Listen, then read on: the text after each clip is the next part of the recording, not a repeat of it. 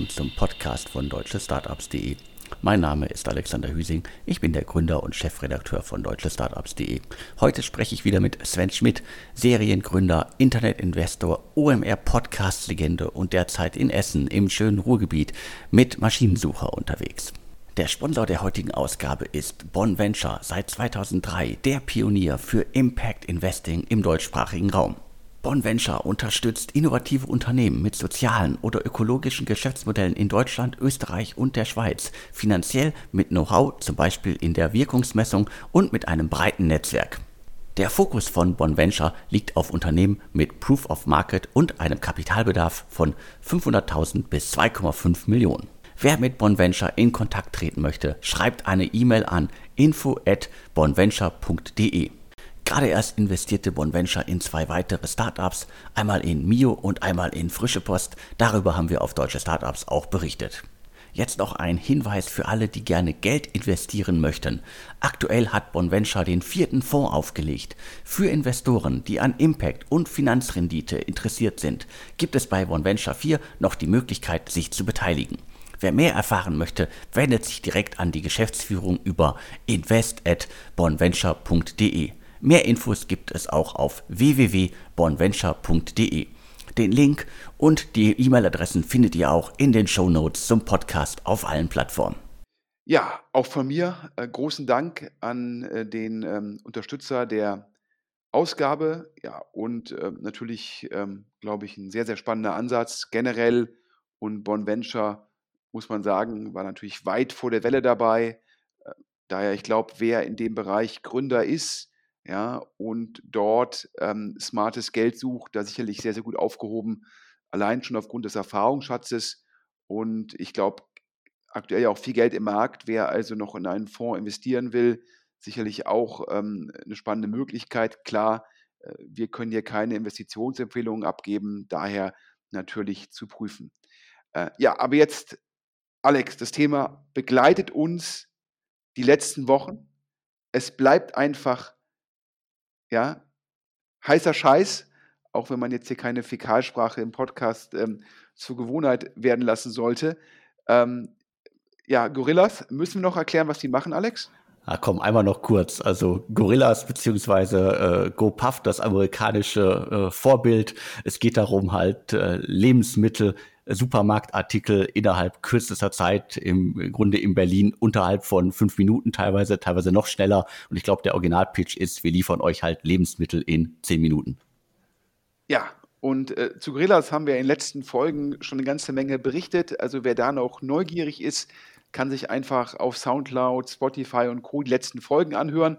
Ja, ähm, und wie gesagt, Gorilla ist ein Klon von entweder GoPuff oder Getir, wie auch immer. Und jetzt sozusagen äh, gibt es da einen weiteren Klon in London. Und eigentlich, Alex, berichten wir ja nicht so viel über UK-Firmen, sondern unser Fokus ist sozusagen eigentlich Deutschland. Aber ähm, Ausnahmen bestätigen die Regel, wenn es letztendlich ein deutscher VC ist, der dahinter steht und auch, wenn man das so sagen kann, ein deutscher Gründer. Du hast exklusiv rausgefunden, was da abgeht.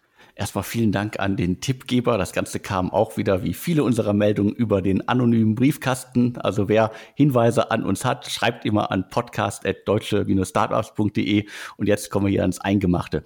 Es geht um das Londoner Startup Corner.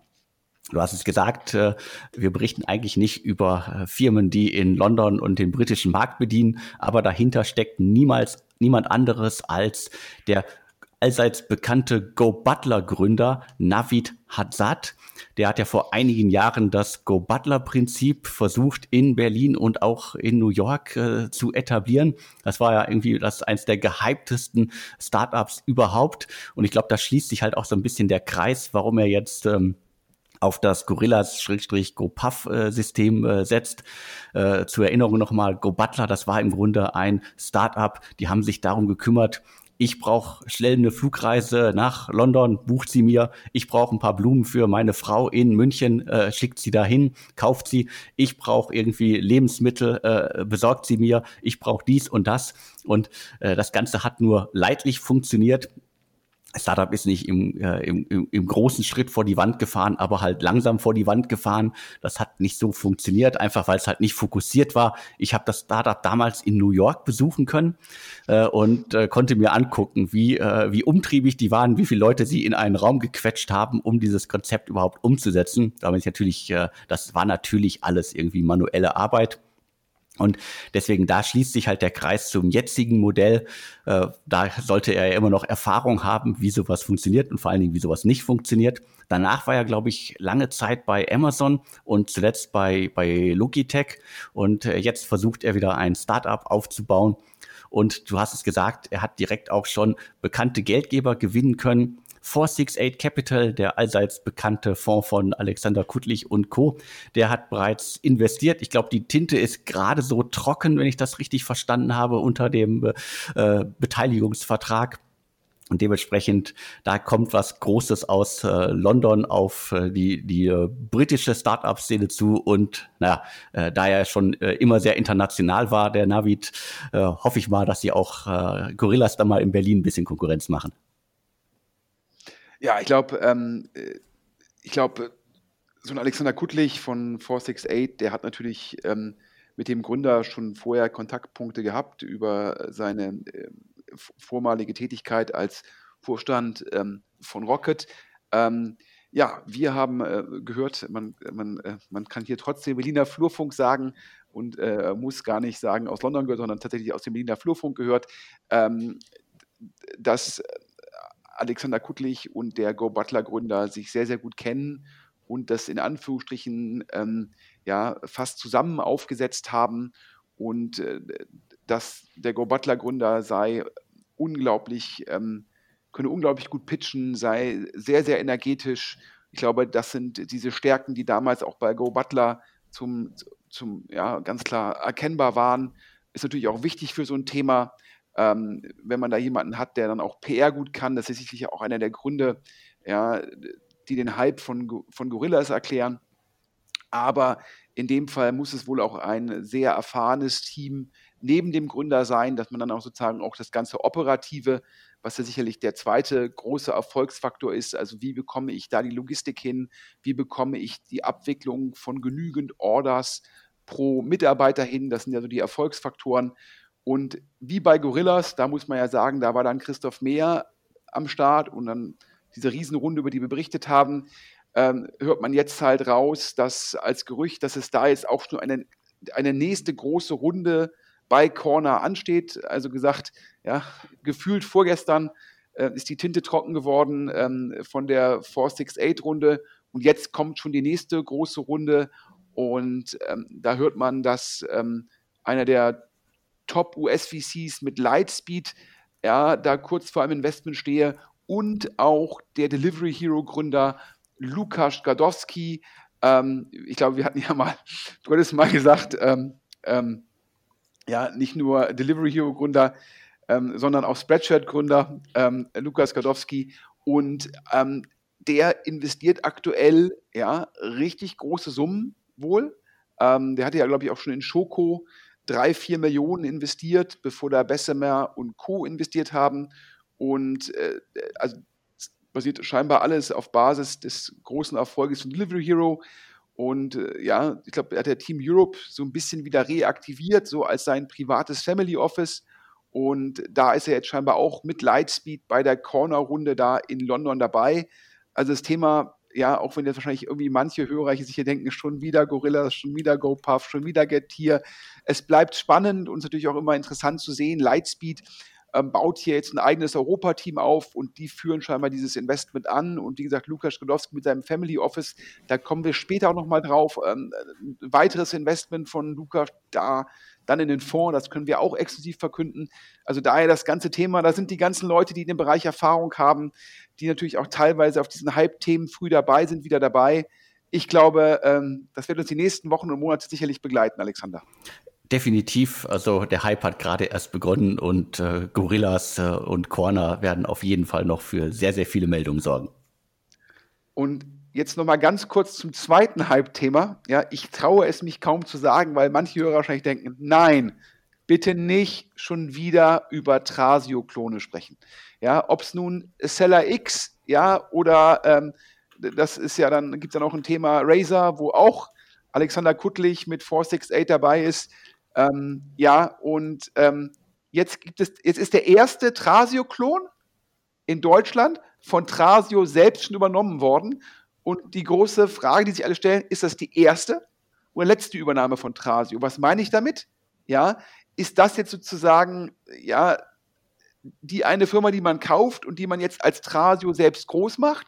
Oder sagt sich Trasio jetzt, wir sammeln die ganzen Trasio-Klone ein, die kein großes Funding bekommen und gehen dann und treten dann mit diesen Teams in Summe gegen halt Seller X, Branded, äh, Razer und Co. an.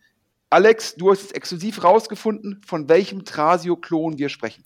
Ja, da muss ich jetzt erstmal nochmal ausholen. Also ich glaube, wir hatten in den letzten Wochen über Brands United, Orange Brands, die Razer Group, äh, Seller X, Celos und jetzt kommt als letztes, das habe ich in den letzten Wochen auch immer mal wieder erwähnt, das ist Thirsty. Das ist quasi der Klon, der bisher kaum in Erscheinung getreten ist, die bis vor wenigen Wochen noch nicht mal ein Impressum hatten. Und da kann ich jetzt verkünden, also äh, Thrasio, beziehungsweise ich habe mir noch mal angehört, wie man sich im Original ausspricht. Thrasio, also selbst amerikanisch haben Probleme, das Wort auszusprechen. Da gibt's ein paar nette Videos zu. Also äh, äh, Thrasio, äh, oder wir sagen einfach weiter, Thrasio übernimmt äh, Thirsty. Das ist ein Unternehmen, das von äh, Sammy Turki und äh, Carsten Weber äh, gestartet worden ist. Also in den letzten Wochen aufgebaut worden ist. Und wie gesagt, äh, das war der, einer der Klone, der bisher kaum sichtbar war, wo mir bis vor, glaube ich, zwei oder Wochen oder sowas überhaupt nicht klar war, wer überhaupt dahinter steckt. Die sind jetzt der offizielle Deutschland-Ableger von äh, Trasio und führen damit dann äh, im Auftrag äh, des US-Unternehmens äh, den deutschen Markt, äh, haben sie jetzt, die müssen sie bearbeiten, dürfen sie bearbeiten. Und ich finde das eine spannende Entwicklung, dass jetzt äh, ausgerechnet sie äh, sich den Klon von den äh, insgesamt sechs oder sieben oder acht, äh, da gibt's ja noch einige, die wir wahrscheinlich noch gar nicht auf dem Schirm haben, ausgesucht haben und du hast es gesagt, wahrscheinlich wird es nicht die letzte Übernahme gewesen sein. Und es ist ja immer spannend zu sehen, wenn sich ein US-Unternehmen direkt auf den deutschen Markt äh, wagt. Da gibt's ja viele Beispiele, wo es geklappt hat, viele Beispiele, wo es überhaupt nicht geklappt hat, wo man dann letztendlich dann doch irgendwie den höchstfinanzierten oder der, der am weitesten war, übernommen äh, werden musste. Also bleibt auf jeden Fall auch in dem Segment extrem spannend und ähm, hier haben wir die erste Übernahme und äh, weitere Folgen sicherlich ich muss es äh, fair sein, ja, also ich glaube, äh, also meine persönliche These ist schon, dass die Thirsty-Kollegen äh, es schwer hatten, Kapital zu raisen aufgrund dieser Summen, die jetzt in den letzten Wochen in der Presse waren, ob das jetzt immer wirklich direkt geflossen ist und das vielleicht potenziell das meiste FK war, aber Razer, Seller X und Heroes haben halt sehr viel Geld aufgenommen. Das macht es dann halt sehr schwierig, wenn man dann halt ein Team ist, was noch kein Geld aufgenommen hat. Das kann also, wir reden hier von Übernahme, das kann natürlich auch, um den Anglizismus zu nutzen, so eine Art Soft Landing gewesen sein. Das heißt, Thirsty hat gesagt, das Thirsty Team hat gesagt, ja, äh, bevor wir jetzt äh, noch länger versuchen, Kapital aufzunehmen, lassen wir uns halt anheuern als deutsches Management von äh, Trasio oder Trasio, wie auch immer. Ähm, und also daher ist vielleicht Übernahme so ein bisschen ein großes Wort, aber was auf jeden Fall spannend ist, dass jetzt Tragio halt auch auf dem deutschen Markt aktiv ist und da ja jetzt dieser Wettkampf noch ein bisschen intensiver wird, Tragio sicherlich mit einer Blaupause, wie man da vorgeht. Und ähm, ja, ich soll mal sagen, gut für Amazon Seller, denn wenn die verkaufen wollen, haben die jetzt halt vier, fünf potenzielle Käufer mit tiefen Taschen auf der anderen Seite. Das kann für die Amazon Seller, für den Preis, den sie erzielen wollen, nicht schlecht sein. Aber genug geredet, Alex, über die beiden Hype-Themen. Machen wir weiter, denn wir haben heute, glaube ich, wieder acht exklusive Mitteilungen. Ähm, ja, und jetzt geht es ja, zum Thema, ich sag mal, nicht Cluno. Cluno ist ja so, wir vermieten Autos B2C, sondern auf geht's zu FinAuto. Und ich habe irgendwie platt gesagt, dachte ich immer, das sei jetzt Cluno für B2B, aber auch FinAuto macht B2C. Und Alex, du hast über die auch schon mal berichtet. Wir haben sogar auch schon im Podcast darüber berichtet. Ich glaube, wir waren sogar mit als äh, erstes dran, als das Unternehmen so ganz, ganz äh, frisch geschlüpft ist. Ein Startup, das äh, von äh, Max Josef Meyer ins Leben gerufen worden ist. Der hat früher mal das äh, Münchner Startup Stylight gemacht und bis zum Exit geführt. Der macht jetzt seit etlichen Monaten Finn Auto und hat schon ein paar bekannte Geldgeber auch gefunden. HV Capital muss ich ja jetzt immer sagen und nicht Holzbrink Ventures. Hardcore Capital und Picos Capital haben, glaube ich, zuletzt im Dezember 8,8 Millionen in äh, FinAuto investiert. Und dementsprechend, die sind schon eine Weile unterwegs, haben äh, ein Team, das auf jeden Fall Erfahrung hat, konnten schon bekannte Investoren gewinnen. Und da sind wir auch wieder bei so einem Thema, dass wir Sätze, die wir schon häufig gesagt haben in den letzten Wochen, also dieses Thema, äh, ich äh, miete mir ein Auto oder ein Auto-Abo ist wahrscheinlich auch in den letzten Monaten gut angekommen, da vielleicht mehr Leute auf dieses Konzept gesetzt haben, weil sie halt nicht mehr mit öffentlichen unterwegs sein wollten und weil man ja in Krisenzeiten auch nicht immer weiß, kaufe ich mir jetzt direkt ein teures Auto oder äh, miete ich es mir in dem Fall äh, jetzt äh, und dementsprechend äh, würde ich schätzen, für ein Auto ist zuletzt ganz gut weggekommen. Ja, ich glaube ganz klar, Cluno für ein Auto, alle Leute, die dieses Konzept verfolgen, dürften von Corona profitiert haben, auch wenn man das ja so, hört sich immer so ein bisschen komisch an, das zu sagen, aber sicherlich Rückenwind im Markt. Und ähm, wir haben jetzt gehört, ja, mehrere Dinge über Finauto. Also A, ähm, der Gründer gehört ja letztendlich dazu der, ich sag mal, Stylite äh, TUM Mafia, also TUM Technische Uni München. Ähm, die äh, ganzen Gründer von Stylite haben, sind jetzt im zweiten Venture unterwegs und äh, ja, äh, das meiste direkt dann von Picos, äh, ja, ähm, dahinter steht ja Alexander Samba, äh, direkt mit aufgesetzt, ähm, weil ja da letztendlich Picos versammelt ja die ganzen High Potentials ähm, aus dem TU-Umfeld und ähm, in dem Fall sozusagen waren die, glaube ich, auch initial dabei und dann kam die Runde, die du gerade erwähnt hast und äh, der Rückenwind im Markt führt wohl dazu, dass bei Finn Autos scheinbar die Autos aus sind. Das kann man sich kaum vorstellen, aber scheinbar haben die aktuell keine Autos mehr zum Vermieten, weil die Nachfrage halt so groß ist. Und du musst ja als Anbieter rechtzeitig diese Autos bestellen. Da hast du ja immer so einen gewissen Vorlauf, musst ja auch dann mit den Herstellern halt, wie die Mietwagenfirmen, meistens immer so ein Jahr voraus verhandeln und so weiter. Also finde ich total krass. Auf der einen Seite hört man ja, dass die ganzen Mietwagenfirmen teilweise relevante Schwierigkeiten hatten, haben und dass jetzt diese Vermieter total durchgehen, äh, total sozusagen jetzt in Anführungsstrichen abgehen und dass bei Finn Autos die Autos aus sind. Ähm, also daher spannend. Ähm, vielleicht gelingt es dann auch solchen Firmen wie Sixt, potenziell die Mietwagen, die man hat, für solche Konzepte einzusetzen.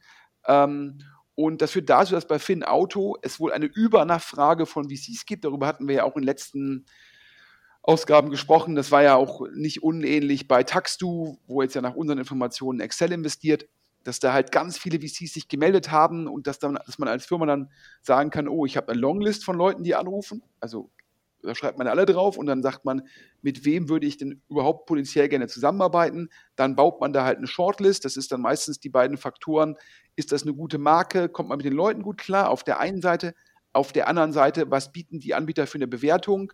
Und hier können wir sagen, dass auf der Shortlist, ja, das äh, haben wir irgendwie aus, glaube ich, ganz guten Quellen gehört, dass da zwei ähm, UK-VCs drauf sein, unter anderem wohl ein Top-VC aus UK und vor allem, dass die Bewertung von Auto jetzt auch schon über 100 Millionen Euro sei.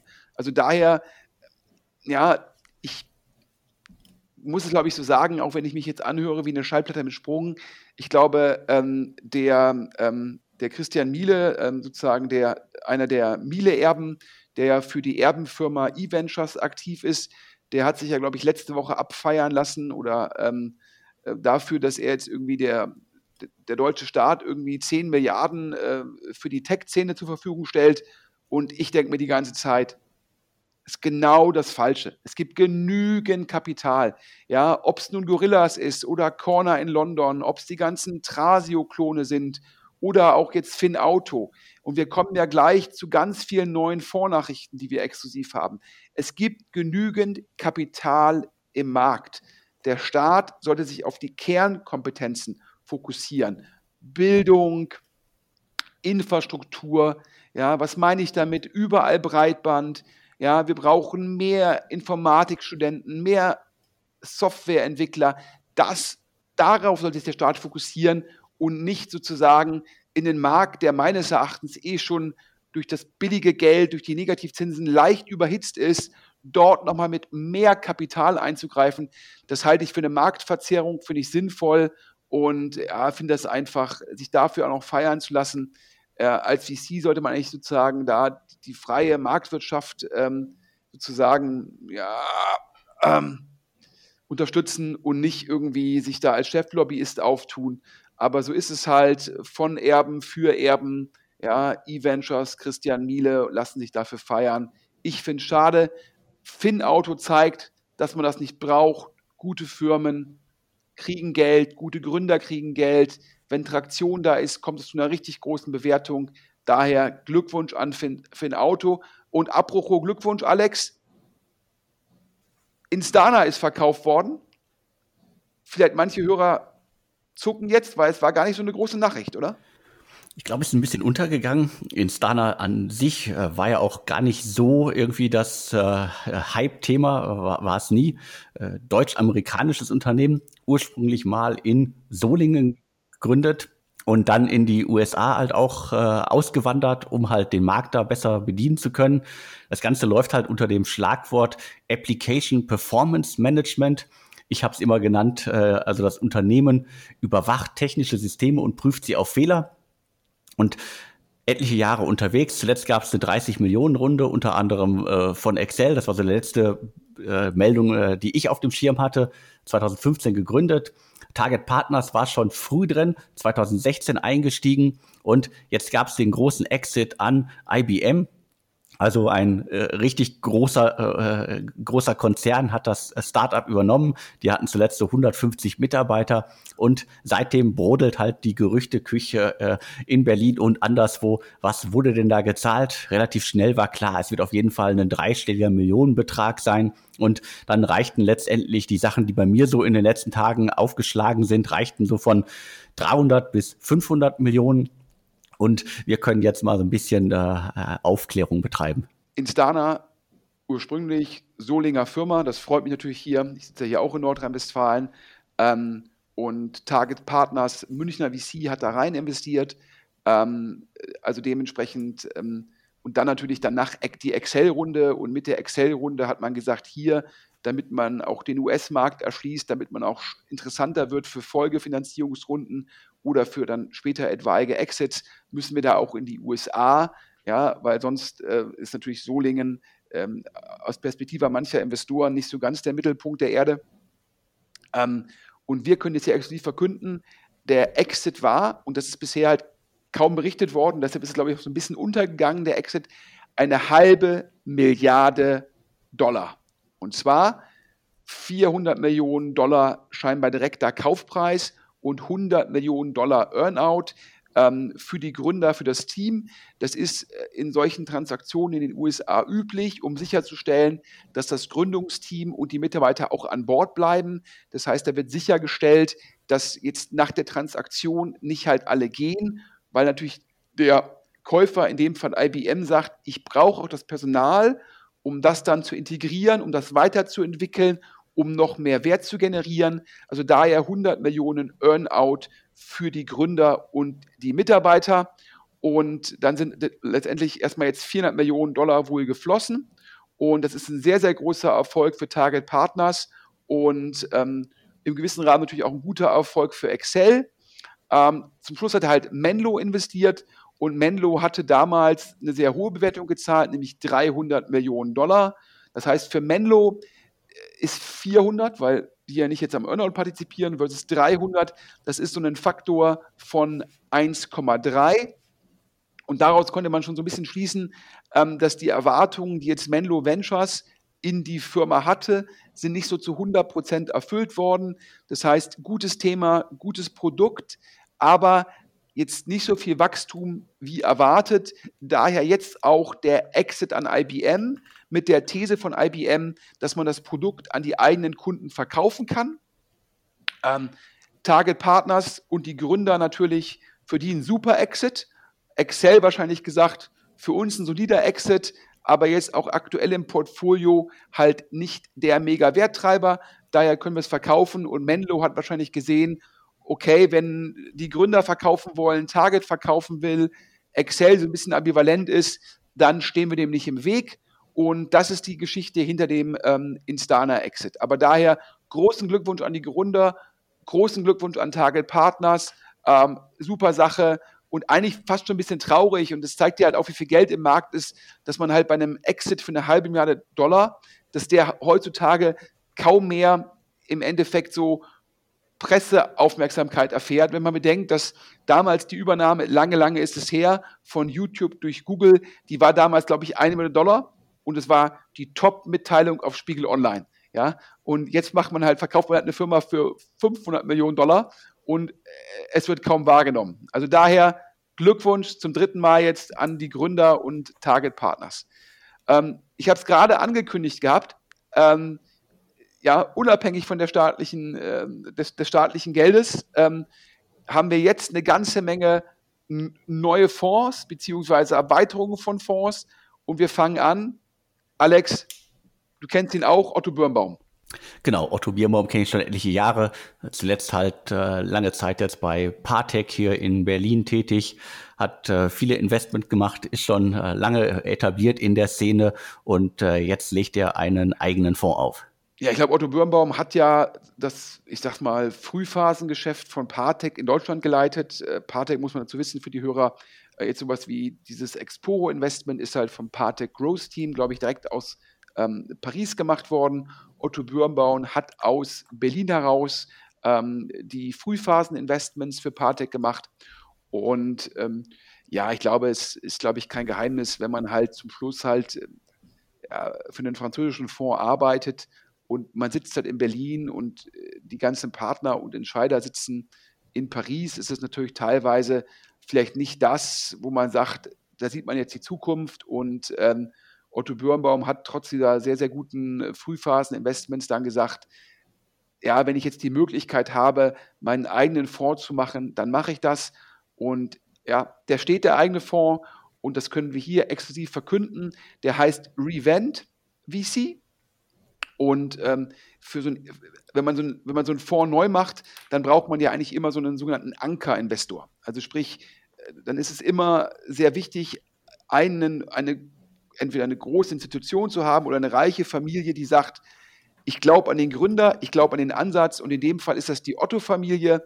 Ähm, ja, also das ja auch die Erben, die hinter E-Ventures stehen oder hinter Heinemann und Associates. Und ähm, die, die sehen offensichtlich, dass sie da auch Konkurrenz reinbringen müssen, dass sie sagen, so ein Otto Birnbaum, der ist halt im Seed- und Pre-Seed-Bereich sicherlich auch besser als jetzt irgendwie Heinemann Associates oder auch der Erbe Christian Miele. Und daher sagen die jetzt, wir unterstützen ein neues Vehikel, wo nochmal richtig Biss da ist und ein richtig guter Mann mit dem Otto Birnbaum. Und ähm, da haben, haben wir so gehört, Berliner Flurfunk, so 40, 50 Millionen Euro ist da erstmal die Zielgröße für Pre-Seed und Seed, so ungefähr. Was heißt das? Eine Million, 1,5 Millionen Euro. Und wie so oft jetzt natürlich der Fokus auf Health Tech. Da ist natürlich durch Corona, ist das natürlich ein Beschleuniger. Das heißt, wir sehen viel mehr äh, Investments in dem Bereich und auch der Gesetzesgeber ist bereit, da Sachen zu fördern. Und das Zweite, was Revent machen will, ist Education Tech. Und es ist nicht nur Otto Birnbaum alleine als GP, sondern es ist auch ähm, äh, eine Dame, die ich bisher nicht kannte, mit einem ganz beeindruckenden Lebenslauf, Lauren Harrison Lenz heißt die, eine Amerikanerin. Ähm, ich glaube, Yale, Harvard, Oxford, also daher ein Top-Lebenslauf. Ähm, wir hatten uns ein bisschen erkundigt, der Alex und ich, ja, wie kommt das? Und da ist es wohl, dass die aufgrund äh, privater Themen nach Deutschland gegangen ist und hatte auch Kontakt mit der Otto-Familie, hat, glaube ich, dafür das, das Family Office von denen schon gearbeitet und daher, glaube ich, ein super Team. Ja, und klasse, dass da ein neuer VC entsteht äh, mit privaten Geldern. Ähm, und Alex, ich glaube, wir sind gespannt, was da die ersten Investments sein werden. Definitiv. Also eHealth ist ja ein Riesenthema, hast du schon mal gesagt. Aber ich muss jetzt noch einmal wieder die äh, e-, Ehrenrettung für Project A und eVentures betreiben. Also Otto sind ja nicht da die alleinigen Investoren. Nicht, dass das ein Hörer noch mal noch mal falsch versteht. Äh, also sind da einer von mehreren Geldgebern und dementsprechend. Ähm, ja, es war aber jeweils der sozusagen, also als Bertelsmann sich von eVentures zurückgezogen hat, war Otto der sogenannte Single LP bei eVentures und Heinemann Associates ist zustande gekommen, ebenfalls, weil Otto damals gesagt hat, sie sind der erste ähm, LP. Ja, das darf man also ähm, auch, muss man schon mal ganz klar sagen, ohne die Otto-Erben gäbe es sozusagen äh, den Erben VC äh, E-Ventures äh, von Christian Miele nicht. So. Der Sponsor der heutigen Ausgabe ist Bonn Venture, seit 2003 der Pionier für Impact Investing im deutschsprachigen Raum. Bonventure unterstützt innovative Unternehmen mit sozialen oder ökologischen Geschäftsmodellen in Deutschland, Österreich und der Schweiz, finanziell mit Know-how, zum Beispiel in der Wirkungsmessung und mit einem breiten Netzwerk. Der Fokus von Bonventure liegt auf Unternehmen mit Proof of Market und einem Kapitalbedarf von 500.000 bis 2,5 Millionen. Wer mit Bonventure in Kontakt treten möchte, schreibt eine E-Mail an info at bonventure.de. Gerade erst investierte Bonventure in zwei weitere Startups, einmal in Mio und einmal in Frische Post. Darüber haben wir auf Deutsche Startups auch berichtet. Jetzt noch ein Hinweis für alle, die gerne Geld investieren möchten. Aktuell hat Bonventure den vierten Fonds aufgelegt. Für Investoren, die an Impact und Finanzrendite interessiert sind, gibt es bei Bonventure 4 noch die Möglichkeit, sich zu beteiligen. Wer mehr erfahren möchte, wendet sich direkt an die Geschäftsführung über invest@bonventure.de. Mehr Infos gibt es auch auf www.bonventure.de. Den Link und die E-Mail-Adressen findet ihr auch in den Show Notes zum Podcast auf allen Plattformen. Weiter geht's. Ähm, auch ein junger Fonds, Cavalry. Alex, wir haben ja auch schon öfter über die berichtet. Richtig, also noch gar nicht so lange her, dass sie ihren zweiten Fonds aufgelegt haben. Es waren, glaube ich, 80 Millionen Euro. Der erste Fonds waren mal 20 Millionen. Hinter Cavalier Ventures stecken unter anderem äh, Ruven äh, Dresselhaus, Stefan Walter und äh, seit dem zweiten Fonds, glaube ich, da auch dann offiziell äh, Claude Ritter, die quasi so das Führungsteam sind, haben in den letzten Wochen mit dem zweiten Fonds auch schon viele Investments getätigt. Ich hatte, glaube ich, vor ein paar Wochen mal eine Übersicht gemacht, was sie alles gemacht haben. Also sehr umtriebig, äh, sehr frühphasig unterwegs, äh, haben immer ein gutes Näschen bei äh, spannenden neuen Tech-Startups. Also tolles Team, das halt auch bewiesen hat, dass es halt in kürzester Zeit quasi vom 20 zum 80 Millionen Fonds sich aufbauen konnte. Ich glaube, es gibt ja da drei General Partner, die du gerade genannt hast. Und ich glaube, es gibt dazu auch noch Venture Partner, die das mit aufgesetzt haben, nämlich die Zähneköpfe Dominik Matika, den Chef der Demexco. Ich glaube auch Markus Fuhrmann, auch Mitgründer von Lieferheld Delivery Hero. Die sind da auch involviert. Ich glaube, es hat man zusammen aufgesetzt. Dadurch zum einen äh, zwei Besonderheiten oder zwei Vorteile. Man hat ganz viele Gründer als Limited Partner. Und zum Zweiten, durch das Netzwerk kommen halt der Dealflow zustande. Und das, hat, das macht, glaube ich, Caroly neben den guten General Partnern, das ist ein sehr guter, sehr erfolgreicher Mix.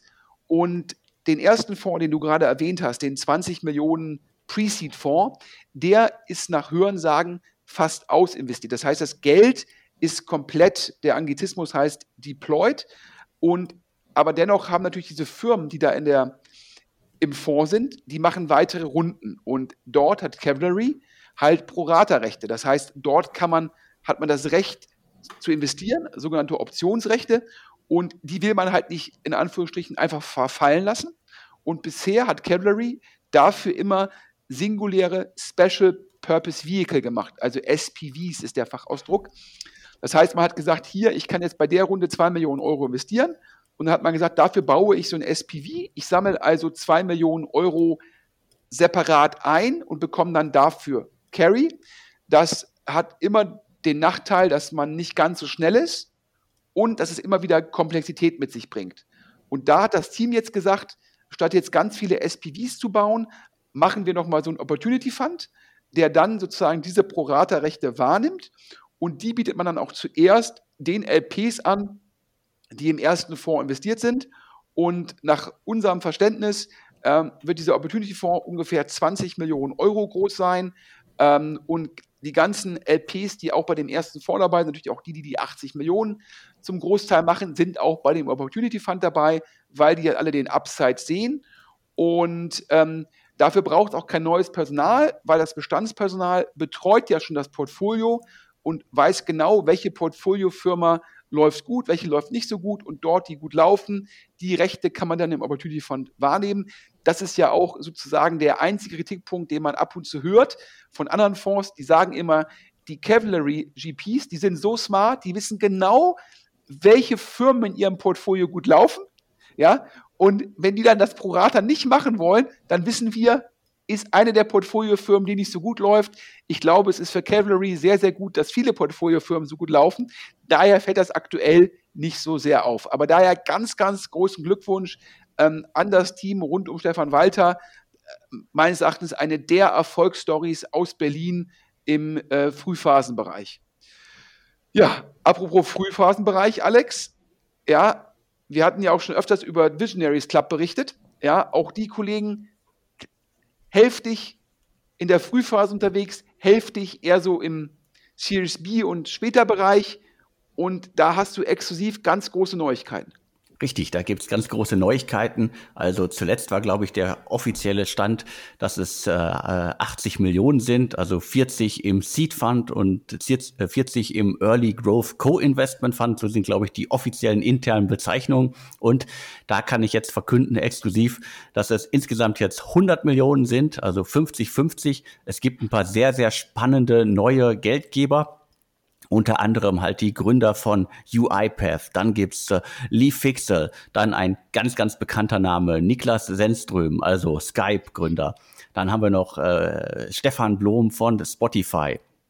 Dann gibt's noch Mario Götze, richtig äh, Fußballspieler, der gerade ein bisschen in der Startup-Szene unterwegs ist und in Startups investiert, aber auch wohl jetzt hier in Fonds investiert. Und was ich ganz spannend finde, dann gibt's noch äh, Investments von äh, Hanno Renner, also Personio, von Daniel, einem der Schoko-Gründer und auch die Asana Rebel-Gründer sind mit an Bord. Das heißt, äh, in, in dem Fall Personio und Schoko, das sind Unternehmen, in die hat der Visionaries Club, hinter dem unter anderem Sebastian äh, Pollock steckt, also der Amorelie-Gründer. Die haben quasi in Personio und Schoko investiert und die Gründer investieren jetzt wieder in den Fonds zurück. Also ein schöner Kreislauf, das beschreibt halt das äh, deutsche Startup-Ökosystem sehr gut. Und was ich jetzt noch habe, ist eine Liste aller Investments, die äh, Visionaries äh, in den letzten Wochen und Monaten getätigt hat. Also viele hatten wir ja auch hier schon im Podcast exklusiv verkündet. Ich kann jetzt noch mal kurz runterbeten. Also Acapella, Aculus, Schoko, Dash Dash. Personio hatte ich schon genannt, äh, Retechnology, Simplo, Superlist und Takto. Und dann gibt's noch zwei Investments in London, Pigment und Get Harley. Ich glaube, die hatte auch noch nicht so jeder auf dem Schirm. Und dann gibt's noch ein neues Startup, das wohl aus, äh, aus dem äh, quasi Visionaries ähm, äh, Entrepreneurship, quasi Entrepreneur in Residence Programm entsteht. Das ist FINA. Da geht's wohl um äh, Female Finance, also ein Fintech, das sich an Frauen richtet und äh, wie Frauen besser investieren können. Da gibt's ja auch schon einige Ansätze im Markt. Ich bin gespannt, was sie da genau umsetzen. Und dementsprechend haben wir jetzt hier exklusiv die Neuigkeit. Visionaries Club erhöht auf 100 Millionen, unter anderem halt äh, Geld von Niklas Senström und diversen anderen sehr bekannten Namen. Und es gibt ein, ein, ein neues äh, Startup, das sie quasi auf die Startbahn schieben. Ja, gar nicht so unähnlich äh, wie Cavalry. Ähm, die Limited Partner Basis und natürlich ein starkes Zeichen, ähm, dass jetzt Hanno Renner und auch die Schoko-Kollegen ähm, da in Visionaries Club investieren. Äh, das zeigt dir halt, wenn die Gründer daran glauben, sind die auch zufrieden, was Visionaries Club sozusagen, wie die mit den Portfoliofirmen umgehen. Ähm, daher ein klasse Zeichen. Natürlich Lee Fixel, ex-Tiger Global, jetzt glaube ich einen eigenen Milliardenfonds. Natürlich auch ein super Signaling. Und das gleiche natürlich die Skype und UiPath-Gründer auch dabei. Also daher sehr viel Rückenwind für ähm, Visionaries Club. Und da entstehen einfach ja, tolle neue Fonds, ähm, die klein anfangen, schnell größer werden durch gute Arbeit. Calvary, Visionaries Club, finde ich klasse. So entsteht natürlich auch Wettbewerb für die, ich sag mal so, ähm, Kollegen von Heinemann Associates, von Cherry, von Holzbring Ventures. Und das belebt das Geschäft und daher äh, freut es mich sehr. Und gucken wir mal, was da aus FINA wird. Ich glaube auf jeden Fall einen Fintech und dann gucken, wie man Frauen zum Investieren bringt, also Female Finance, sicherlich einen, ähm, auch kann man schon fast sagen, Impact Investing, daher klasse. Ja, und nachdem wir jetzt über Revent gesprochen haben, über Cavalry, über Visionaries Club, ja, alle guten Dinge in Anführungsstrichen sind vier, denn Nils Regge, ja, glaube ich, äh, einer der umtriebigsten Gründer, Investoren aus Hamburg. Wir hatten schon mal darüber berichtet, es gab auch schon einen OMR-Podcast zwischen Philipp Westermeier und ihm zu seinem neuen Thema, ähm, Alex Apollo. Auf den ersten Blick, ja, jetzt nicht unser typisches, nicht unser typisches Feld, äh, denn kein klassisches Tech-Investing, sondern eher so Anti-Aging. Ja, also hatten wir schon äh, auch vor etlichen Monaten mal darüber berichtet, da war es, glaube ich, noch äh, relativ jung. Apollo Ventures eigentlich nicht unser Beritt, aber mit äh, äh Nils Regge im Hintergrund, der ja äh, quasi mit Truventuro investiert und ursprünglich mal Casamundo, also Ferienhaus-Plattform gegründet hat und seine Finger bei Finanzcheck, Home2Go, Dreamlines und ganz, ganz, ganz vielen äh, äh, Startups drin hat ist auf jeden Fall äh, ein, ein bekannter Name und deswegen schauen wir da genauer hin. Und ich glaube, du hast es auch immer beschrieben mit, äh, es, geht, es geht um Apollo Ventures und es geht quasi um Anti-Aging. Ja, ich glaube, das Ziel von Apollo Ventures ist es zu sagen, ähm, und da gibt es ja jetzt scheinbar auch erste Erkenntnisse, dass äh, irgendwelche Mittel da äh, als Nebenwirkungen potenziell die Alterung umkehren. Ich glaube, die äh, so ein bisschen platt gesagt, äh diese Anti-Aging-Bewegung sagt, Altern ist eigentlich eine Art Krankheit. Und so wie man Krankheiten mit Medikamenten und Co. behandeln kann, kann man halt auch das Älterwerden potenziell behandeln oder sogar umkehren. Und das ist der Fokus davon. Und ich glaube, ähm, also per se wenn man da, ist ja auch so ein Thema, wo Peter Thiel, der deutsche Silicon Valley Investor, sich auch immer mit beschäftigt. Ähm, und äh, zum einen muss ich sagen, ich glaube, es würde sich jeder von uns freuen. Zum anderen denke ich mir immer, oi, oi, oi, wenn das dann mal richtig erfolgreich wird, ist immer die Frage, was heißt das eigentlich dann für die Bevölkerung ähm, auf der Erde und was sind dann sozusagen die regulatorischen Konsequenzen? Aber auf jeden Fall ist das das Thema von Apollo und ich finde es total spannend, dass jemand, der eigentlich, sage ich mal so, äh, ja, B2C-Tech gemacht hat, Nils Regge, so ein Thema angeht, finde ich klasse unternehmerisch und auch klasse, dass das in Deutschland passiert. Und jetzt kommen die spannenden Nachrichten. Ja, und ich hatte ja schon angekündigt, äh, dass wir nochmal auf Lukas Gadowski und sein Family Office zu sprechen kommen. Also, Apollo hat jetzt das First Closing mit 80 Millionen Euro, haben wir gehört. Uns hat jemand auch da einen Dank an unsere Tippgeber sozusagen die, die, die Geldgeber von Apollo zugespielt. Also daher nochmal, wer so spannende Informationen hat, gerne an podcast deutsche Startups und 80 Millionen First Closing und davon scheinbar 8 Millionen Euro alleine von Lukas Radowski. Das zeigen dir mehrere Dinge. Also A, er ist richtig aktiv. B, ja, der hat natürlich auch immer ein Gespür, welche Themen heiß sind und scheinbar hat Lukas Radowski gesagt, Anti-Aging ist ein heißes Thema, genauso wie der Gorillas-Klon. Ist natürlich so ein bisschen an den beiden Enden des Kontinuums. Ja, Anti-Aging, richtig Rocket Science. Ja, ähm, Corner in London wahrscheinlich ein bisschen Hype und Exekution.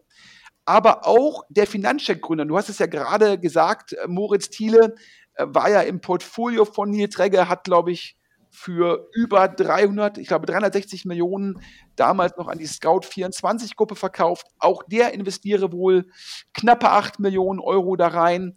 Und dazu General Partner von Cherry, Acton, Holzbring Ventures, DST sind alle dabei, bei Apollo zu investieren. Das heißt also, die, die, die LP-Liste von Apollo ist, glaube ich, das Who is Who der Internetinvestoren und Internetgründer.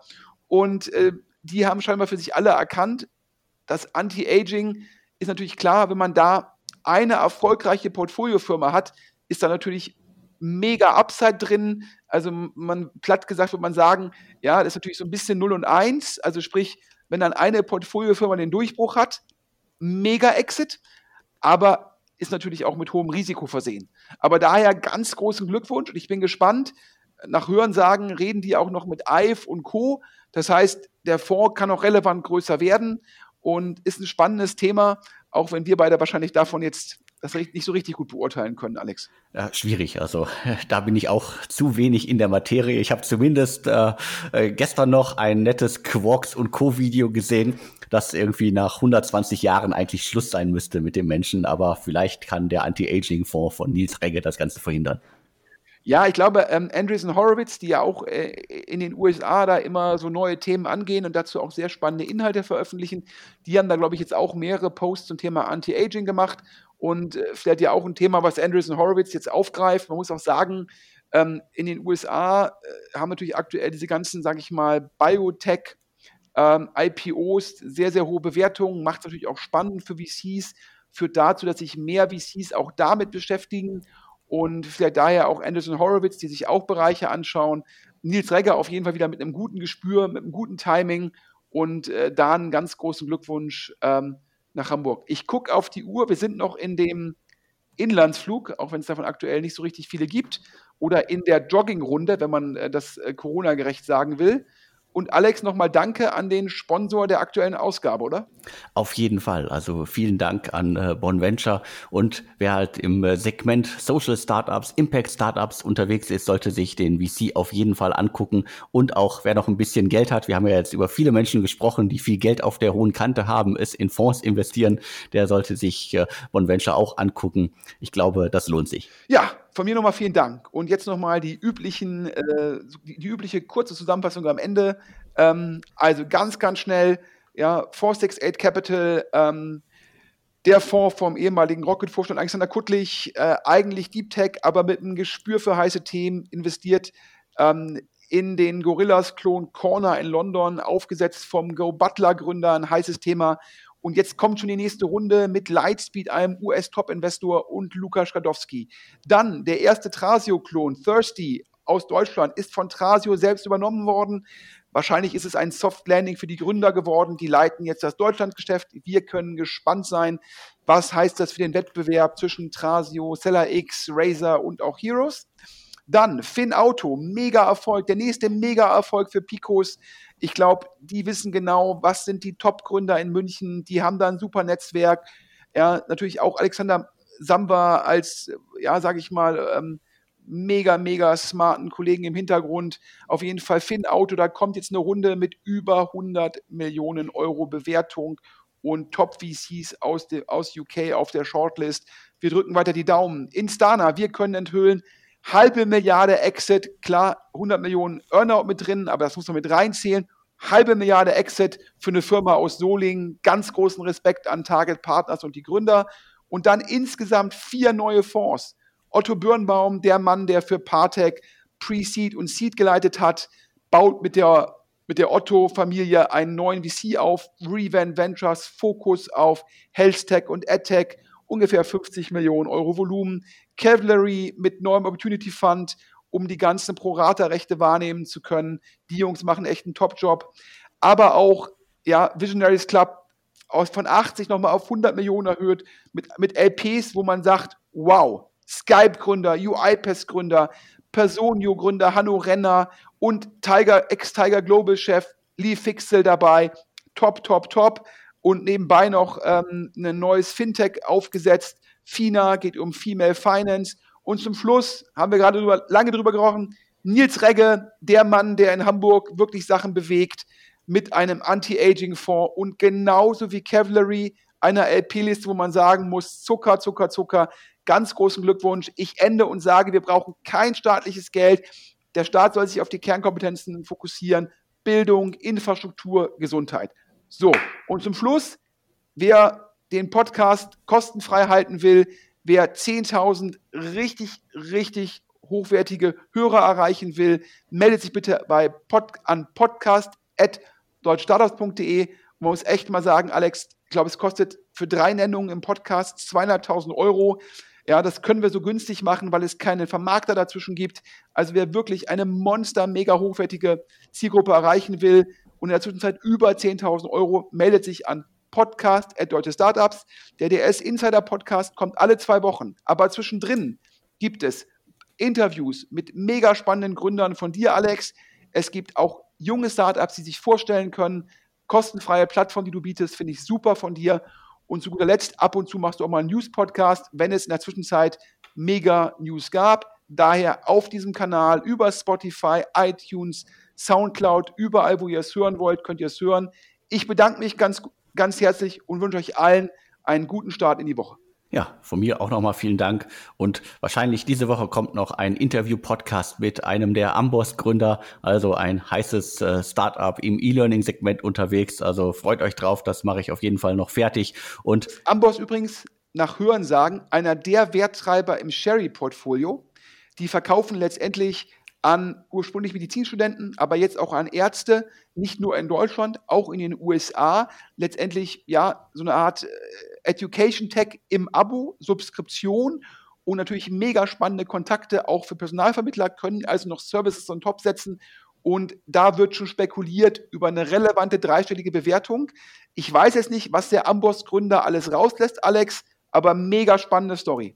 Definitiv. Also er hat viel zu erzählen und äh, kann natürlich auch viel davon erzählen, wie es ist, als Mediziner ein Startup aufzubauen. Das heißt, die Gründer sind ja alle echte, waschechte Ärzte und dementsprechend spannende Hintergründe wie man halt äh, ein äh, Unternehmen hochzieht, auch wenn man quasi nicht in der Startup-Szene verheiratet ist, wie viele, über die wir in den letzten Minuten hier berichtet haben. Aber das alles dann im Interview-Podcast. Und mir bleibt jetzt nur noch zu sagen, vielen Dank fürs Zuhören und tschüss. Bis dann.